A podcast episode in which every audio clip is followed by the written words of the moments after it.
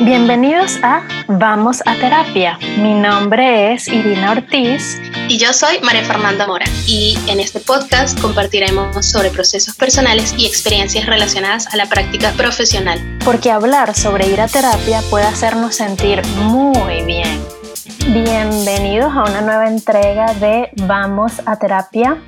Hoy estamos muy contentas porque tenemos una invitada súper especial que va a compartir sobre un tema, una herramienta que en lo particular Maffer y yo no hemos, nos hemos visto beneficiadas en nuestro proceso y estamos fascinadas y maravilladas de poder tener a esta persona, a esta hermana, como invitada de hoy, a Bárbara del Mar Madrid, de Bárbara del Mar Awakening, eh, con la que hemos tenido la oportunidad de trabajar eh, sabiduría corporal y darle movimiento a esta cuerpa con todos los trabajos energéticos, mentales, psíquicos, espirituales, emocionales, en las que más y yo nos encanta meternos. ¡uh!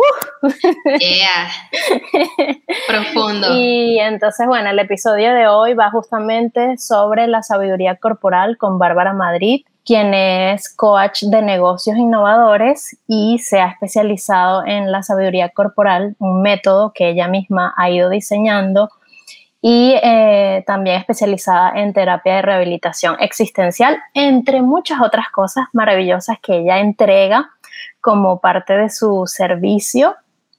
Entonces, bueno, yo empecé a, a formar parte de un grupo de un encuentro de mujeres creativas lideradas por esta maravillosa mujer, esta superpower hermana. Em, ya tenemos varias lunas nuevas danzando con este grupo de mujeres online, vía online. Ella hace la guía eh, por Zoom en donde nos hace unas propuestas de movimiento y en donde nos reconectamos con toda esa sabiduría, con todas esas memorias algunas dolorosas, difíciles y otras muy, muy empoderantes, muy energizantes y sanadoras que tiene nuestro cuerpo y que siento que es vital ahorita em, que, que lo incorporemos a nuestras prácticas, sobre todo si estamos en este camino de de crecer de una forma holística, como siempre hablamos, usando todas nuestras dimensiones. Entonces, yo feliz, feliz de tenerla, bienvenida. Eh, sé que Maffer también quería compartir algo antes de que empecemos a escuchar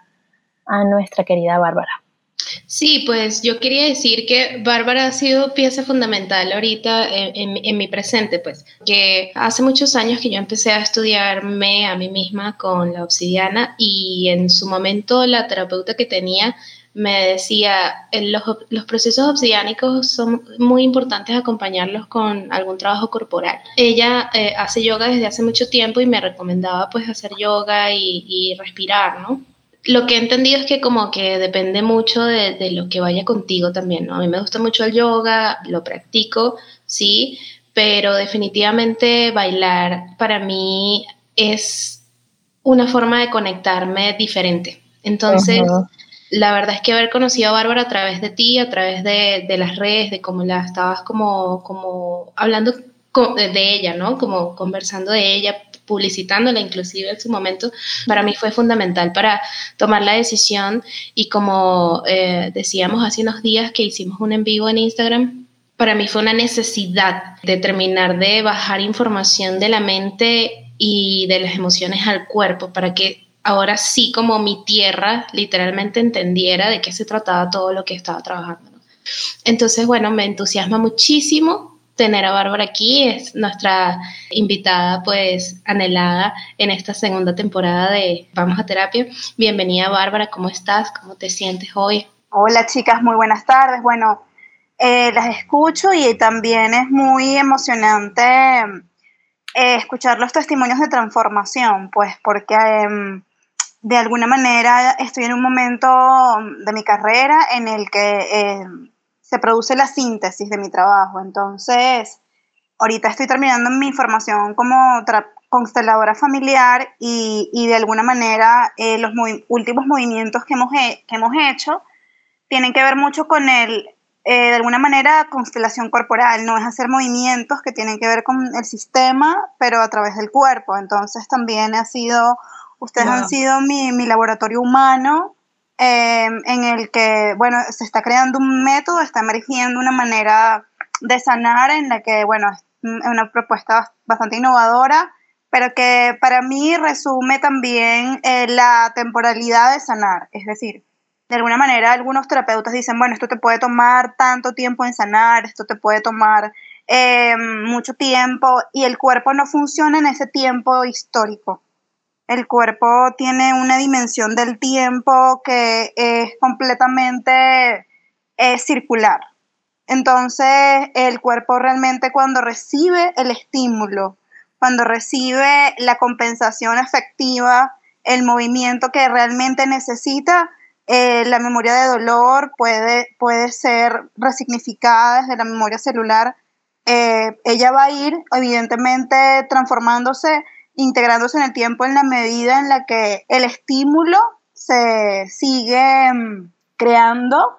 Pero yo he visto resultados humanos al cruzar el coaching, al cruzar las constelaciones familiares, al cruzar la sabiduría del cuerpo, al cruzar también incluso eh, el espacio de, la entrega intuitiva, ¿no? Porque hay cosas que, realmente en mi entrega surgen en el momento en el que me conecto con la persona y entro en su campo, que wow, este, he visto como gente con procesos realmente eh, muy entretejidos van desanudando nudos emocionales en una semana, en una sesión, y casos realmente muy complejos. Entonces, más bien les agradezco que se hayan, sean mi laboratorio humano para yo poder indagar y, poder descubrir que realmente existe una manera de sanar en la que yo puedo desplegar el arte del ser, en el que se puede desplegar el arte del ser, porque en el momento en el que tú estás moviéndote y hay una música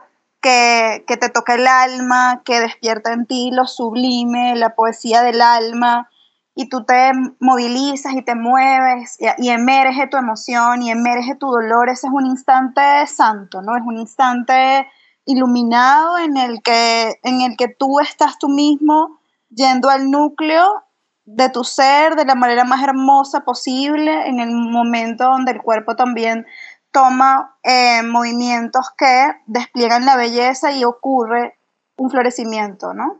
Y observar eso, vivir eso, experimentarlo es, una experiencia muy trascendente. Sí, y escuchándote me haces recordar que en mi caso particular el, descubrir y el, y el conectar que este contenedor que es mi cuerpo, cuando yo le doy ese movimiento, esa conexión con la música que amo tanto, realmente me ayuda a, sentirme contenida por mí misma. Es decir, cuando le doy como esa movilidad y, esa, y ese estímulo, como decías tú, a mi cuerpo físico, yo sí siento que ahí está el secreto de, que los tiempos sean distintos en el proceso de transformación porque realmente te sientes contenida.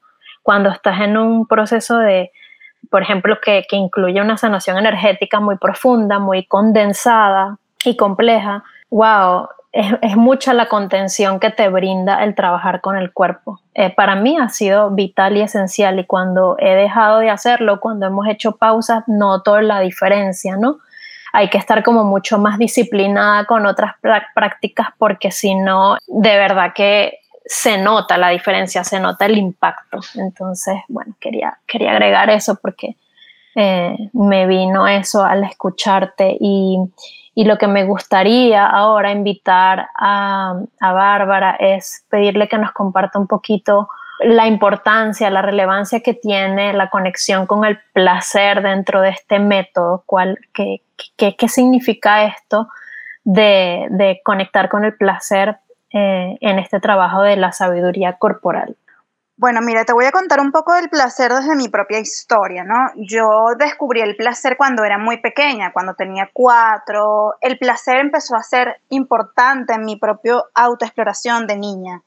Aunque yo no le ponía el nombre de placer, eso era lo que estaba pasando. Y ya en la vida más adulta eh, me doy cuenta, yo vengo de un linaje de mujeres bailarinas, mujeres que fueron en su momento mujeres muy sensuales, mujeres muy, muy que emanaban mucho la energía de la diosa, eh, fueron bailarinas de samba, representaron a Venezuela en el Zambódromo de Brasil, y, esta ah. mezcla entre la belleza, la gastronomía, el arte, em, la sensualidad estuvo siempre muy presente entre mis mujeres.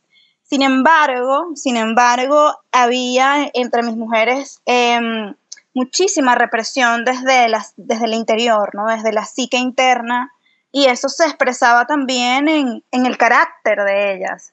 Y la, la, propia historia de mi sistema, la propia historia que además está envuelta en el dolor de la mujer que um, no sabe cómo entregar sus memorias de dolor, que no puede cargar más, que no puede sostener más y que consumen el cuerpo, que consumen la materia, que cuando no puedes entregar las memorias de dolor, el cuerpo envejece, el cuerpo, el sistema biológico merma. Entonces, al ver en mi sistema eso, eso creó un impacto en mí bien fuerte, ¿no?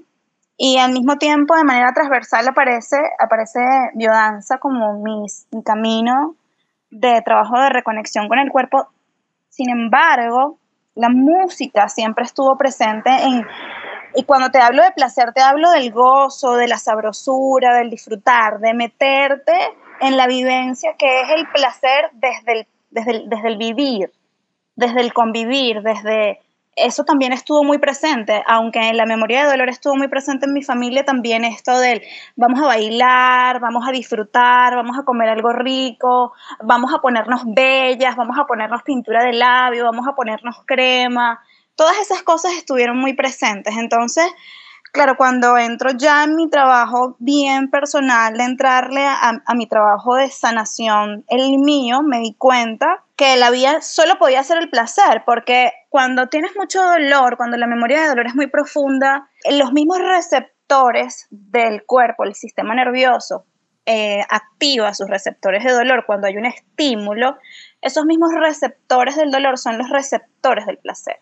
Entonces, esos receptores de placer, cuando ellos son estimulados eh, con caricias, con piel, con ternura, eh, con el nido afectivo, bueno, eso es un espacio de evolución y de sanación que, como te digo, el cuerpo genera una, su propia dimensión del tiempo y empieza naturalmente a el sistema nervioso a em, armonizarse, a autorregularse, la piel comienza a ponerse turgente, tu sistema inmunológico em, empieza a fortalecerse, produces más glóbulos rojos, oxitocina también, segregas más oxitocina, obviamente, porque la oxitocina es la hormona que hace que lata el útero cuando tienes un orgasmo, pero también cuando vas a parir, ¿no?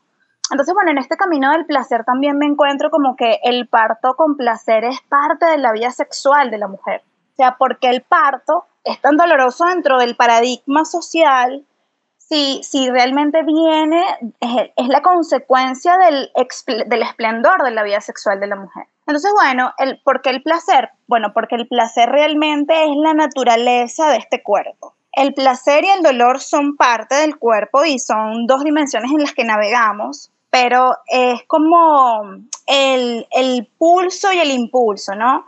Eh, si yo tengo dolor, ¿verdad? Por alguna circunstancia del cuerpo, ¿verdad? Una manera que tiene el cuerpo de compensar es a través del placer. Humberto Maturana, que es mi maestro amado, que murió el día de ayer, él decía que nos empezamos a enfermar. Realmente la civilización humana, su código genético no está diseñado para la enfermedad. En el código original de la vida universal, la enfermedad no es parte del código. Cuando nosotros dejamos de convivir en la ternura, dejamos de habitar el placer como una manera de, de de convivir y de habitar la vida, y no un placer hedonista en el que solo satisfago mis necesidades superficiales, ¿no? El hedonismo también habla del placer divino, de lo que me conecta placenteramente con la divinidad. Entonces, eh, cuando nosotros dejamos de habitar esa dimensión, esa dimensión del gozo por vivir, entonces nos empezamos a enfermar, la civilización se empieza a enfermar. Esto empieza a pasar 7000 años antes de Cristo en las civilizaciones sumerias, empieza a pasar eh, en, el, en, el, en la Europa del Este, ¿no? Hay, hay hallazgos arqueológicos de Marisa Jimbuta que muestran este fenómeno. Entonces, para mí el placer es la manera que yo tengo de, de honrar el dolor del que viene a mi mano, ¿ves? O sea, yo tengo... te escucho.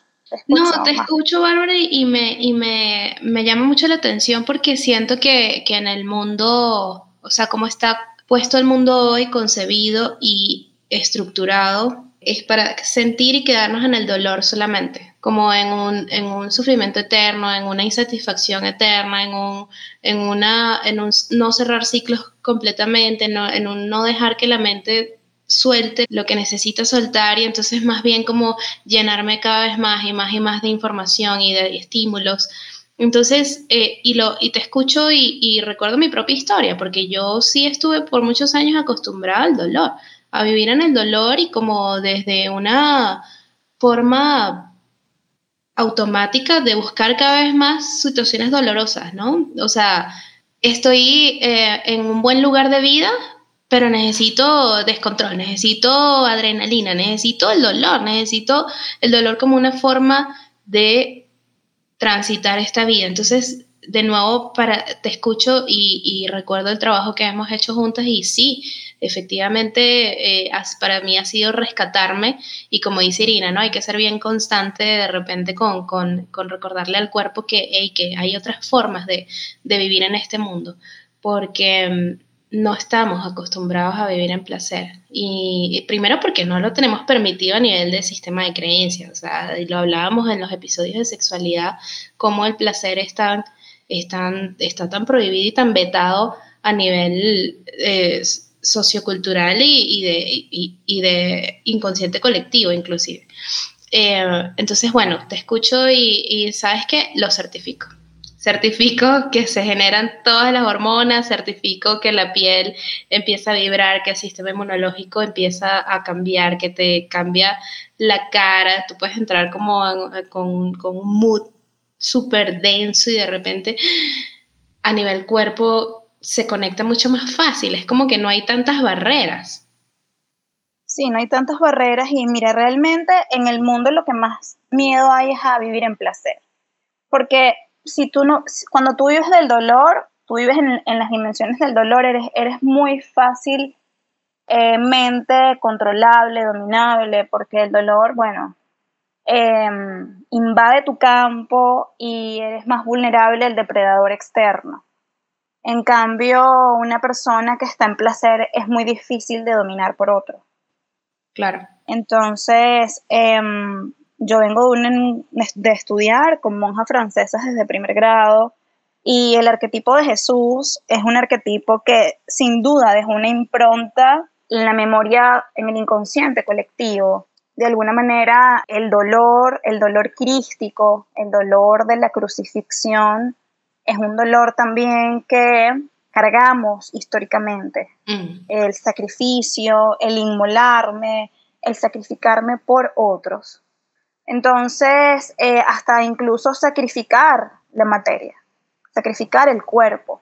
Sí. Y, bueno, yo realmente cuando, cuando empieza todo este movimiento de, de, escuchar el cuerpo, de sentir las células, yo fui una niña medium cuando era pequeña y bueno, y la historia de los mediums siempre es el de prestar el cuerpo para que una energía venga y tome posesión de tu cuerpo, em, de, tomar el uso de la materia para, exacto, para, para vivir esas experiencias que son de alguna forma de, eh, del mundo del misterio, ¿no? de, lo, de, lo insondable. Pero cuando yo empiezo a, a escuchar a mi cuerpo, un día mis células me dicen, mira, nosotras no queremos más esto y, las células me empiezan a guiar y las empiezo a escuchar. Y eh, me decían mis propias células que, que, el dolor ya no lo querían. No, no queremos este camino de dolor, ¿no? Y, tengo una pregunta, Bárbara, pero que te interrumpa, pero tú eres medium porque, ¿por qué? O sea, ¿eso se dio naturalmente? ¿De repente tú empezaste a recibir información o era parte de algún ritual del que tú familiarmente eras? Eh, mis padres fueron mediums y vengo de una familia de medium. Sin embargo, mi camino, mi decisión consciente nunca fue el de seguir ese camino. Yo mm, llego a las tradiciones de las plantas ancestrales y ahí se empiezan a despertar mucha información que viene de alguna manera de los campos akáshicos, ¿no? Entonces, claro, yo tenía demasiada información y mi cuerpo no tenía y no tenía cuerpo. O sea, yo tenía mucha información. Claro. Y no tenía cuerpo. No tenía cuerpo para la información. Entonces, eh, empecé a vivir los desequilibrios del no tener cuerpo para tanta información. Entonces, allí empecé mi propia investigación sobre, em, sobre la historia de Chico Xavier, por ejemplo, que es un niño de, Brasil, que sufrió muchísimo su cuerpo, su materia sufrió mucho para él poder adaptarse a, su servicio misional. Pero mi historia no iba hacia esa dirección. Entonces, em, realmente todo mi trabajo del cuerpo y todo ese don de alguna manera fue transformado en una, en una herramienta metodológica práctica corporal en la que lo que yo facilito y en lo que entro en mi ser es en, un estado del ser en el que las otras personas también entran, pero básicamente es poder experimentar eh, la expansión del ser que entra cuando mueves tu cuerpo y danzas y movemos sistémicamente lo que te pasa y tú misma entras en un campo en el que expandes tanto que tus memorias empiezan a, disolverse. Pero básicamente cuando ustedes han danzado conmigo y han entrado en esos campos tan expansivos es porque estamos en un momento en donde se crea una dimensión diferente a la que habitualmente habitan, ¿no? Es una dimensión donde se trabaja desde el ser profundo y por esto agradezco mucho eh, que ustedes tengan tanta confianza porque bueno, es, ir de lo muy abstracto espiritual a lo muy concreto, material, metodológico, ¿no? Entonces, bueno, es prácticamente, bueno, es una honra a mis ancestros, a mi sistema y a la manera en la que la hicieron mis antepasados, pero realmente mi camino con el cuerpo es honrar la vida, no sacrificar la vida ni la materia en pos de experiencias espirituales. ¿Por qué? porque lo más sagrado que se nos entregó fue la vida, fue el cuerpo, fue esta materia, ¿no? Sí, evidentemente he estudiado la vida de muchos santos, como, bueno, muchísimos que el cuerpo ha sido como su herramienta de estigmatización, su herramienta de purificación, sin embargo, creo que en este tiempo que vivimos, el cuerpo está pidiendo una nueva conciencia sobre él. Me llama mucho la atención. Ay, perdón, Iris, ¿tú quieres preguntar algo? Yo le iba a comentar que definitivamente yo sí he sentido que entramos como en una especie de dimensión distinta, a, entramos como en otra frecuencia se nota la evolución incluso de los niveles energéticos, del, del de la fluidez emocional, de la conexión completica con, con, los pensamientos, con lo que sentimos, con cómo está mi cuerpo energética y físicamente hablando cuando danzamos. De hecho, a mí me encanta que ella va preparando como que progresivamente y expansivamente las propuestas de movimiento a través de toda la sesión y siempre al final es como un boom súper expansivo y creativo que me encanta y que lo disfruto muchísimo. Y yo antes de que siguiéramos expandiendo otros temas, quería volver a conducir la conversa que dentro de este mismo contexto que veníamos conversando de, sobre el placer, quería preguntarle a Bárbara la relevancia entonces de la ternura, de la conexión con la ternura dentro de este trabajo de sabiduría corporal, qué, qué implicaciones tiene en, en este camino, en este método. Ay, disculpa, eh, Irina, yo creo que Maffer quería decir algo, me encantaría que ella pudiera. Ah, sí, cierto. cierto, y después, con mucho gusto, yo te comparto. Gracias, querida. Bueno, no, yo solamente quería como, como me llamó mucho la atención esta, esta parte de, de, tu conversa donde dices que, que llegó un momento en el que no tenías cuerpo para tanta información. Exacto. Y que yo creo que eso nos pasa más seguido en tu caso porque eras medium y porque tu cuerpo era un canal para, para absorber muchísima información de otros, ¿no? Pero, y que eso obviamente tenía consecuencias en tu cuerpo al final, pues. Pero también eso nos pasa, o sea, nos pasa tan fácilmente cuando simplemente vivimos una vida que está totalmente desconectada, donde vivimos todo el día sentados, donde no caminamos, no, no nos quitamos los zapatos en ningún momento del día, donde no tenemos eh, posibilidad de mirar el cielo de repente porque hay demasiada contaminación o de repente hay demasiados edificios alrededor de nosotros. Entonces, como que para bajar un poco más la información a las, a las personas que nos están escuchando y, y como que, que, se entienda que esto es un proceso que es súper común desconectarnos del cuerpo es súper fácil y de repente pareciera que es como simplemente un, un, vehículo que nos va llevando por la vida y, no paramos ni siquiera a darnos un masajito de repente en el hombro porque, bueno, porque, porque me nace, como, como de repente también en algunas sesiones me ha dicho Bárbara, ¿no? Como que de repente estamos muy acostumbrados a, bueno, estoy mal, entonces me atiendo, ¿no?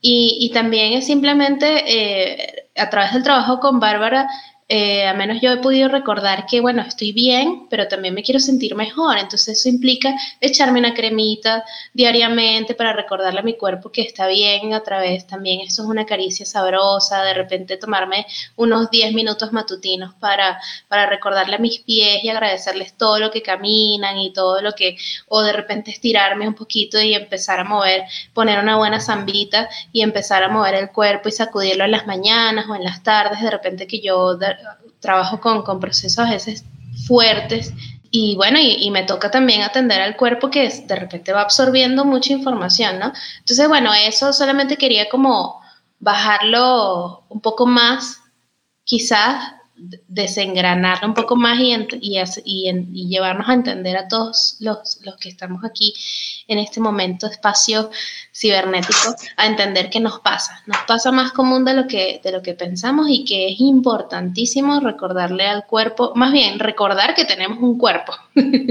que a veces, y justamente la enfermedad, como bien dice Bárbara, viene a recordarnos que estamos totalmente desconectados, que no estamos trabajando con amor propio, con la ternura, como decía Irina, que es el tema que, que ahorita vamos a desarrollar.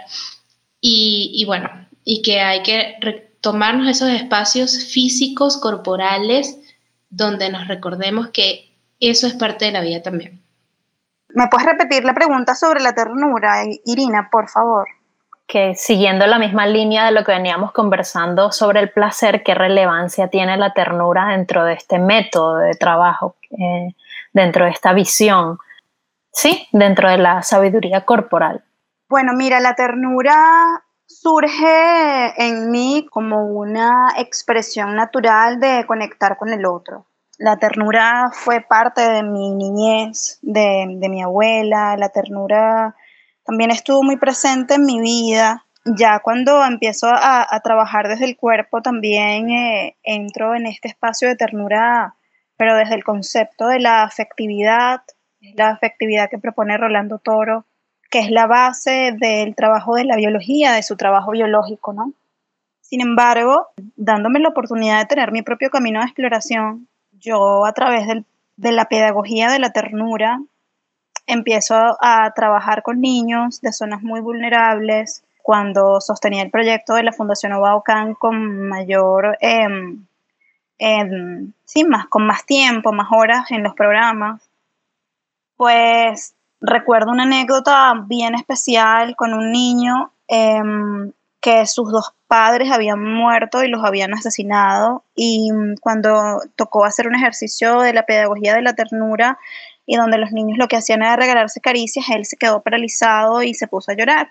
Y a mí me causó tanto impacto y la maestra me dijo, yo lo atiendo y después pasamos a la siguiente actividad que era pintar un, un, corazón a tu familia y él cuando empezó a pintar a su familia se puso a llorar. Y le pregunté a la maestra qué había pasado y me dijo que sus dos padres habían sido asesinados. Y cuando vi al niño llorar, yo me puse a llorar y lo que hice fue abrazarlo y nos abrazamos. Y um, para contener su duelo, para contener su momento, la maestra lo que hacía cuando él entraba en esas crisis era aislarlo y mm, en ese momento en el que, cuando hay momentos en los que no hay técnica que te ayude, cuando en un momento de vulnerabilidad tal, eh, todo lo que aprendes no te sirve para nada, ni la narrativa te sirve para nada, pues es lo único que te puede contener, que te puede sostener, es un abrazo, es una caricia, es decir, aquí estoy. aquí estoy para ti. Y, y llorar así tu pérdida, tu dolor, tu duelo, ¿no? y creo que en la ternura pues encontré un camino a una herida personal que es una herida de la humanidad, que es una herida, es nuestra herida colectiva, es nuestra herida abierta, eh, latinoamericana, mundial. Y mm, siento que es el camino de la ternura, del reaprendizaje del amor eh, desde la piel, lo único, el único camino redentor que tenemos. Me encanta porque justamente nosotras hace unos episodios atrás hablábamos de lo importante que es la, eh, no hablamos de la ternura exactamente, pero sí de, del afecto eh, dentro del espacio terapéutico, ¿no? Y, y, cómo es importante rescatar esos gestos como humanidad para recordarnos que, que el amor también sana, ¿no? Que no solamente se entiende en la mente, que a veces poner una mano en el hombro simplemente eh, te hace sentir que, que, ahí está alguien sintiéndote, ¿no? Que no tiene que desmoronarse contigo, no tiene que irse contigo en tu proceso, no tiene que haber vivido lo mismo ni siquiera, pero está empatizando y, te hace sentir y, y, saber que ahí está y, y, con un gesto amoroso, ¿no? Me, me parece hermoso que, que dentro de todo, porque además sí se nota en tu trabajo mucho la ternura, y es que no hay que ir muy lejos, yo creo que a todos nos ha pasado en alguna oportunidad que estamos eh, sobrepasados emocionalmente en una situación intensa emocionalmente y viene mamá o viene un hermano o viene una amiga y apenas te tocan o te abrazan o simplemente hacen presencia energética y uno se desparrama, o sea, uno se quiebra. Yo creo que en, en algún momento todos quizás hemos podido tener esa esa oportunidad, ¿no? Entonces, yo creo que ese es un ejemplo que ayuda a entender, o sea, que está que si me, me tocan, lloro, si me, si, me, si me preguntan cómo estás así, con esa presencia, esa cercanía íntima, eh, uno se abre, eh, el, el, el malestar fluye, se, se, se manifiesta, ¿no? Entonces, wow, yo creo que Además, luego de un año de pandemia, eh, todos hemos podido resignificar lo importante que es la contención afectiva. Eh, cuando lo hablábamos también en el, en el, episodio sobre los aprendizajes de este, de este proceso COVID y cómo hemos eh, entendido que, que, al estar aislados, nuestra salud mental, física, emocional se impacta muchísimo. Entonces, eh, lo traigo a colación eso como para, para poder eh, entender para quienes quizás no han vivido la experiencia de, bueno, cómo es eso de, del trabajo corporal, la contención afectiva, la presencia física, la ternura. Quizás, quizás para las mujeres es como un poco más natural entenderlo porque maternamos, las quienes hemos sido mamá o porque tenemos como una mayor facilidad para conectar con la, la emocionalidad del otro quizás para el hombre ahorita estamos entrando en una fase en donde está habiendo mayor apertura, ¿no? Para, para eso. Em, pero a mí me parece fascinante que, que además sé que Bárbara ha trabajado con hombres y que haya más hombres curiosos y más mujeres abiertas a compartirse desde allí con los hombres y no solo con otras mujeres. Sí, eh, este, este método, a diferencia de algunos otros métodos donde hay un trabajo más grupal, aquí, bueno, mi, mi, mi laboratorio ha sido en, en, el trabajo en íntimo y el trabajo con el hombre ha sido hermosísimo porque también es, es, acompañar al hombre a encontrar su propio espacio de intimidad en el que genera su propio amor por sí mismo, eh, encuentra ese espacio para contener a ese niño interno herido, abrazarlo, ser, ser eh, esa energía, esa, esa ternura, esa afectividad para sí mismo, ¿no? Entonces, bueno, sí, hay, hay toda una cultura del femenino en el que, bueno, el hombre renace de la mano de la mujer, pero yo creo que el hombre está renaciendo de su propia mano. Y, este, y es un acto al hombre maduro, al hombre adulto, al hombre que conoce el amor adulto. Y creo que es un trabajo eh, hermoso que me encanta facilitar.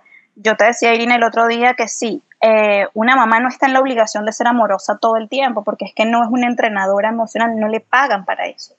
A lo mejor la gente no entiende cuando yo digo esto y puede ser un poco disruptivo, pero por eso parte del entrenamiento emocional que yo aprendí en Argentina y que se aplicó en niños refugiados de la guerra en Siria, es, la capacidad del niño de abrazarse, de, ser para sí. No hay nada más hermoso que un niño pequeño sepa darse amor propio, eh, se aprenda a cuidar a sí mismo, sepa que es la autoestima, y que sepa cómo darse contención emocional incluso luego de que tiene un momento de pataleta, ¿no?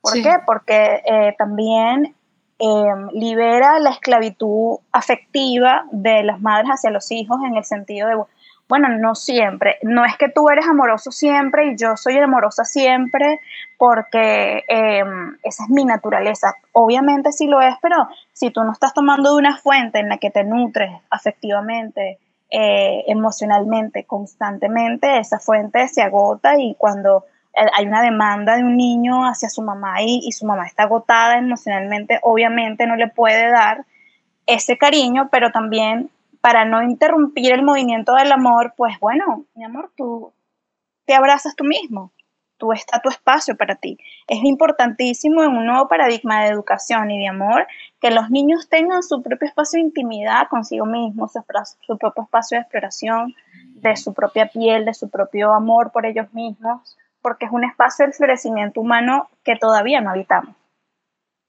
Claro, y en el caso, este es un caso donde mamá no está en, eh, puede no estar en el momento disponible porque, porque tiene su proceso, ¿no? Pero también puede ser, que es uno de los casos que recientemente tuve en la consulta, un chico que estaba súper acostumbrado a que mamá era la que hablaba de emociones. Entonces, ¿qué pasó? Que mamá falleció.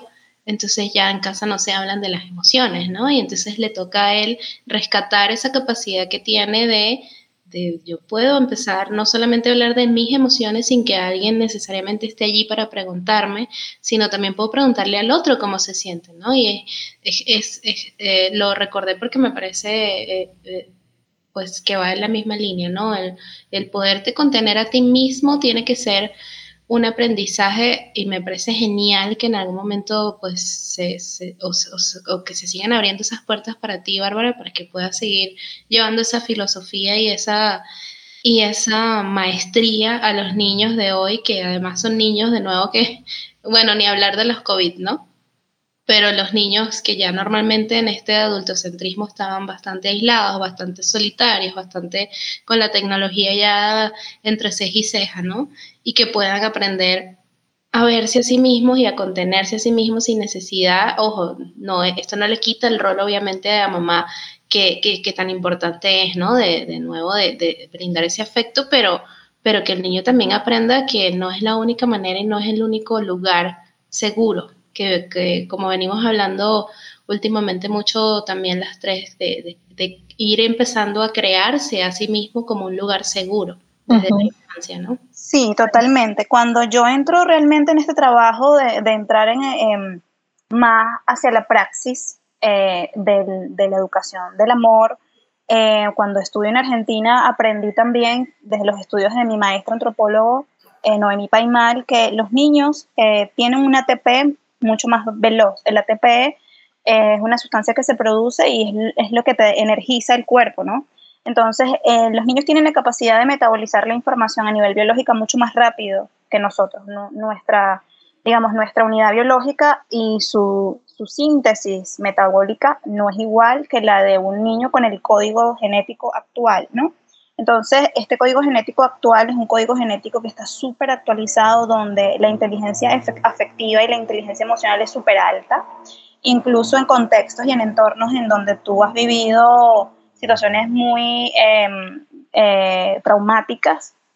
Te lo digo porque, bueno, estudié casos específicos con niños por largos periodos de tiempo y eh, la capacidad de resiliencia de un niño de este tiempo es extremadamente alta y sobre todo a nivel emocional entonces, eh, abrirles el espacio también para poder, em, hablando un poco que estamos como en el tiempo del Día de la Madre, de que puedan entrar en eso que traen, en ese código de amor que traen, de afecto.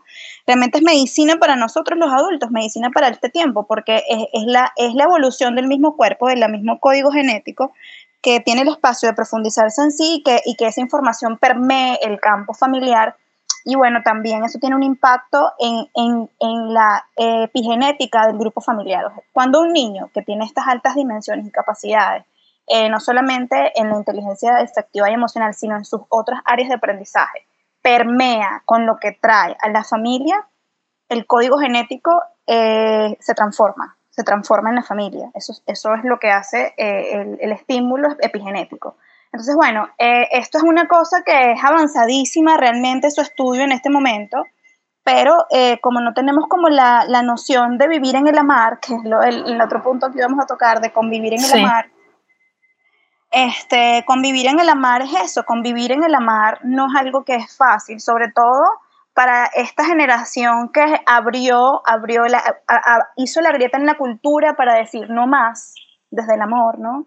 Eh, que esto viene rodando desde los 70, que esta es esta primera generación que de verdad se planta históricamente a decir no más guerras, eh, no más dolor, y bueno, abren otras generaciones eh, como la nuestra, en donde evidentemente venimos de historias sistémicas muy duras, con historias familiares profundamente dolorosas y que probablemente cuesta un poco más armonizar allí los vínculos, porque naturalmente la génesis de los vínculos es no solamente desde el dolor, sino que, mm, es decir, tú, tú puedes reparar tu herida y puedes querer vincularte mejor con el otro, pero eso no quiere decir que el otro se va a querer vincular mejor contigo.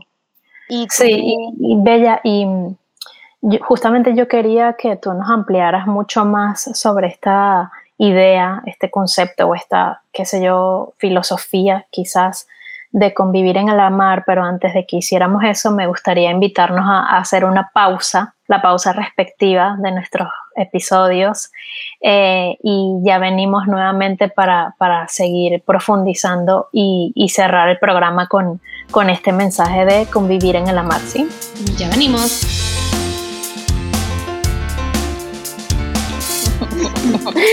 ya que estamos de nuevo, eh, eh, nos contabas, Barbie, sobre um, esta idea, esta propuesta o este, no sé cómo, cómo le llamarías tú. Eh, me gusta llamarle filosofía de convivir en el amar, ¿Qué, qué implicaciones tiene, cómo se experimenta eso, cuál es su propuesta. Para bueno, convivir en el amar, la convivencia en el amar es una propuesta de, de Humberto Maturana, Convivir en el amar es un regreso a nuestro origen. Convivir en el amar es la certeza de que, de que esta enfermedad social que nos separa, que nos divide, que nos causa tanto dolor, que crea enfermedad, que destruye la tierra, que destruye la mujer, que destruye el hombre. Convivir en el amar es la esperanza de, de que en nuestro corazón y en nuestra biología está la información de, de la armonía, está la información en donde nuestras necesidades afectivas y emocionales no saciadas eh, tienen el espacio de ser colmadas, de ser llenadas. Eh, sí hay una, hay una, toda una propuesta desde el desarrollo humano sobre bueno, tienes que eres, eres dependiente emocionalmente, eres dependiente emocionalmente. Y obviamente el ser humano mamífero tiene ciertas dependencias emocionales porque nuestra especie es así. Nuestra especie nace pegada a la teta. Por más que nos digan que no y que nos traten de aislar y encerrar, esa es nuestra naturaleza, ¿no? Y, y convivir en el amar es simplemente responder a nuestra génesis, Convivir en el amar es saber que tenemos una necesidad biológica de piel, tenemos una necesidad imperiosa de ser tocados, de ser mirados, de ser amados, de danzar en el dar y el recibir amor, en el coordinar nuestras acciones para amarnos, el coordinar también nuestras conversaciones y, generar nuestras conversaciones como espacios reflexivos para bien amarnos. El convivir en el amar es, es más que una filosofía, es un regreso al origen. Convivir en el amar tiene mucho que ver con, con aquellas personas que han encontrado realmente un camino de vuelta a casa desde la madurez de su emocionalidad, de su afecto, y que realmente pueden eh, maduramente reposar en, en el vínculo. Pueden ser nido afectivo para sí y para otros. Y son esas personas que, que cuando te abrazan te reparan, reparan tus heridas, em, pegan tu corazón y también te acompañan a que tú mismo lo hagas, ¿no? Creo que el convivir en el amar también es una red humana que se está creando eh, desde las personas que tenemos la necesidad de amar mejor y amar más. Y también convivir en el amar, desde mi, mi perspectiva, tiene tiene mucho que ver con, con regresar también a la, a la, génesis de la autenticidad del ser, pues de ese acto rebelde de no, de no entrar, no entrar dentro de una estructura que te pueda limitar tu manera de ser, ¿no? Eh, la libertad del alma es lo más auténtico que tenemos y se expresa cuando tú puedes naturalmente convivir en armonía siendo quien desea ser, eligiendo quien desea ser, legitimando tu identidad, legitimando tu rareza, cultivando tu rareza, em, encontrando personas que amen tu diferencia. Entonces, bueno, para mí el convivir en el amar es, un, camino, un camino pacífico en el que em, Maturana decía, para cerrar, eh, el que hiere, el que lastima, el que abusa, el que mata, fue un ser humano que no fue mirado, un ser humano que no fue amado, un ser humano que no fue tocado. Y bueno, desde ahí está de alguna forma mi activismo, em, mi activismo, mi voz, en mi trabajo social, humano, entregado a que cuando yo trabajo y toco el alma de alguien, lo hago para que aprenda a convivir en el amar, para que aquel dolor, para que aquella herida profunda que está en su alma pueda encontrar esa grieta en donde pueda convivir en el amar, pueda amar y ser amado desde el espacio más embellecido de, que, merece, que merece aquel dolor, aquella herida. Me parece que mi trabajo honra profundamente la herida y el dolor y la historia de las personas, ¿no? Y ahí mi pasión, mi pasión por sostener este, este rezo, este camino, esta manera de vivir. Qué belleza. Me encanta escucharte, me encanta sentirte, sentir la emoción, eh, la profunda conexión, la pasión con la que te expresas eh, con tu trabajo, sobre tu trabajo, sobre eh, el propósito que tiene todo esto, me, me, conmueve también, me llega, me toca muchas fibras en estos días. Leía un testimonio de una persona que, estaba haciendo trabajo corporal y ella decía que, hacer trabajo con su cuerpo le movía una cantidad de información que le permitía estar como en una especie, no uso exactamente estas, estas mismas palabras, pero yo lo, yo lo traduzco como en una especie de trance o de esa frontera entre sentir mucho dolor y toda la historia de sufrimiento y al mismo tiempo mucha capacidad para amar, mucho, sentir mucho amor y mucha alegría de vivir y de vivir lo que está viviendo en este momento y creo que ahí es donde está como el poder de esta medicina del cuerpo, eh, porque bueno, sí, venimos de unas historias muy sufridas, muy traumáticas, todos, todos quizás eh, unos con más conciencia que otros, dependiendo cada quien de, su camino, de sus elecciones, ¿no? Pero, pero hay que reconocer que, que es una historia colectiva, global, em, pero que al mismo tiempo, como tú decías, tenemos toda la información y la capacidad para, para convivir en el amar, para amar, para, para permitirse ser amado también, que eso no, no, realmente no, no es algo para lo que nos hayan educado, hablando desde el punto de vista de este entrenamiento social, cultural, educativo, doctrinas que, con las que hemos crecido la mayoría de las personas que vivimos en una sociedad humana globalizada, ¿no?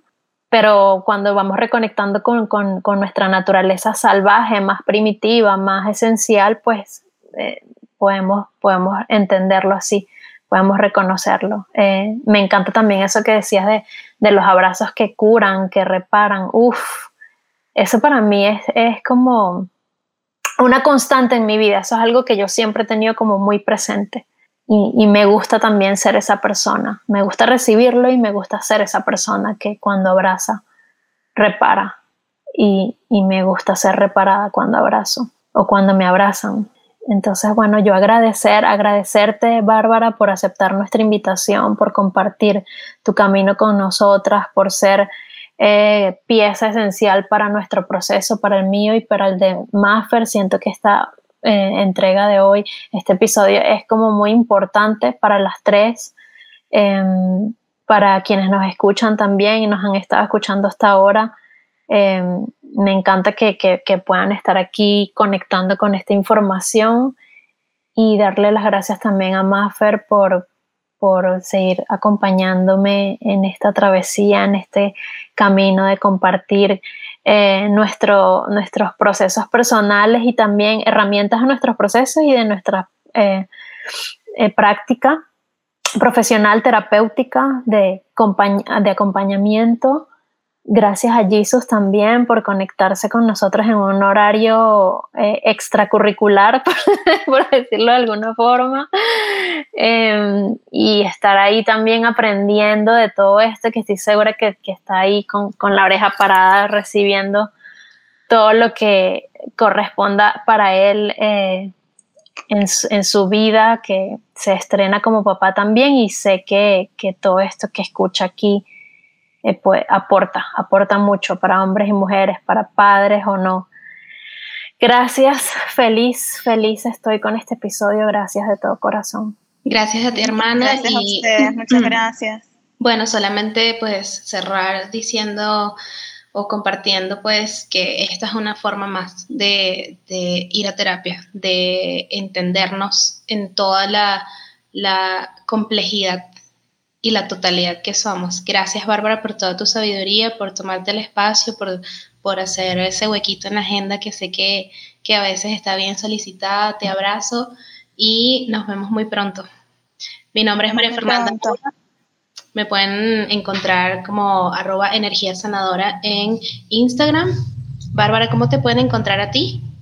Me pueden encontrar como arroba Bárbara del Mar Awakening por Instagram. Sí, ella constantemente allí está publicando ya sea los encuentros online o programas eh, de formación, de, nutrición sobre este método y sobre todas las herramientas que ella utiliza y va también desarrollando. A eh, mi nombre es Irina Ortiz y me pueden conseguir en Instagram por arroba iri-natura. Y bueno, también eh, nosotros tenemos un Instagram para Vamos a Terapia, arroba Vamos a Terapia Podcast. Ahí siempre estamos eh, colocando quotes, eh, información de los estrenos, em, promociones en donde tenemos extractos de cada episodio para que sepan más o menos de qué va, lo que vamos a tratar. La premier, como dirían. Sí, exacto, los estrenos. Eh, compartan el perfil, si les interesa que alguien específicamente escuche algún capítulo, no tengan, no escatimen, no tengan miedo y compartan toda la información. Siéntanse libres también y síganos también en nuestro canal de YouTube, Vamos a Terapia, y en nuestra cuenta de Spotify también Vamos a Terapia. Estrenamos todos los miércoles en la mañana. Eh, todavía estamos en, eh, en los episodios de la primera temporada. Eh, pronto se viene la segunda temporada, ya hemos ido grabando bastantes episodios de esa segunda temporada. Próximamente también vamos a tener un invitado de lujo, em, bueno, como todos nuestros invitados, pero en este caso es el primer invitado caballero, hombre masculino, y va a estar muy, muy bueno eso. Así que estén atentis por allí, coméntenos también su, su, su feedback y sus sugerencias de, temas, como siempre eh, les comentamos, si quieren que, sigamos ampliando alguna temática, ¿no? Eh, les abrazo, gracias, gracias, gracias. Un beso para los tres por aquí y un beso y un abrazo para quienes nos escuchan. Bye bye.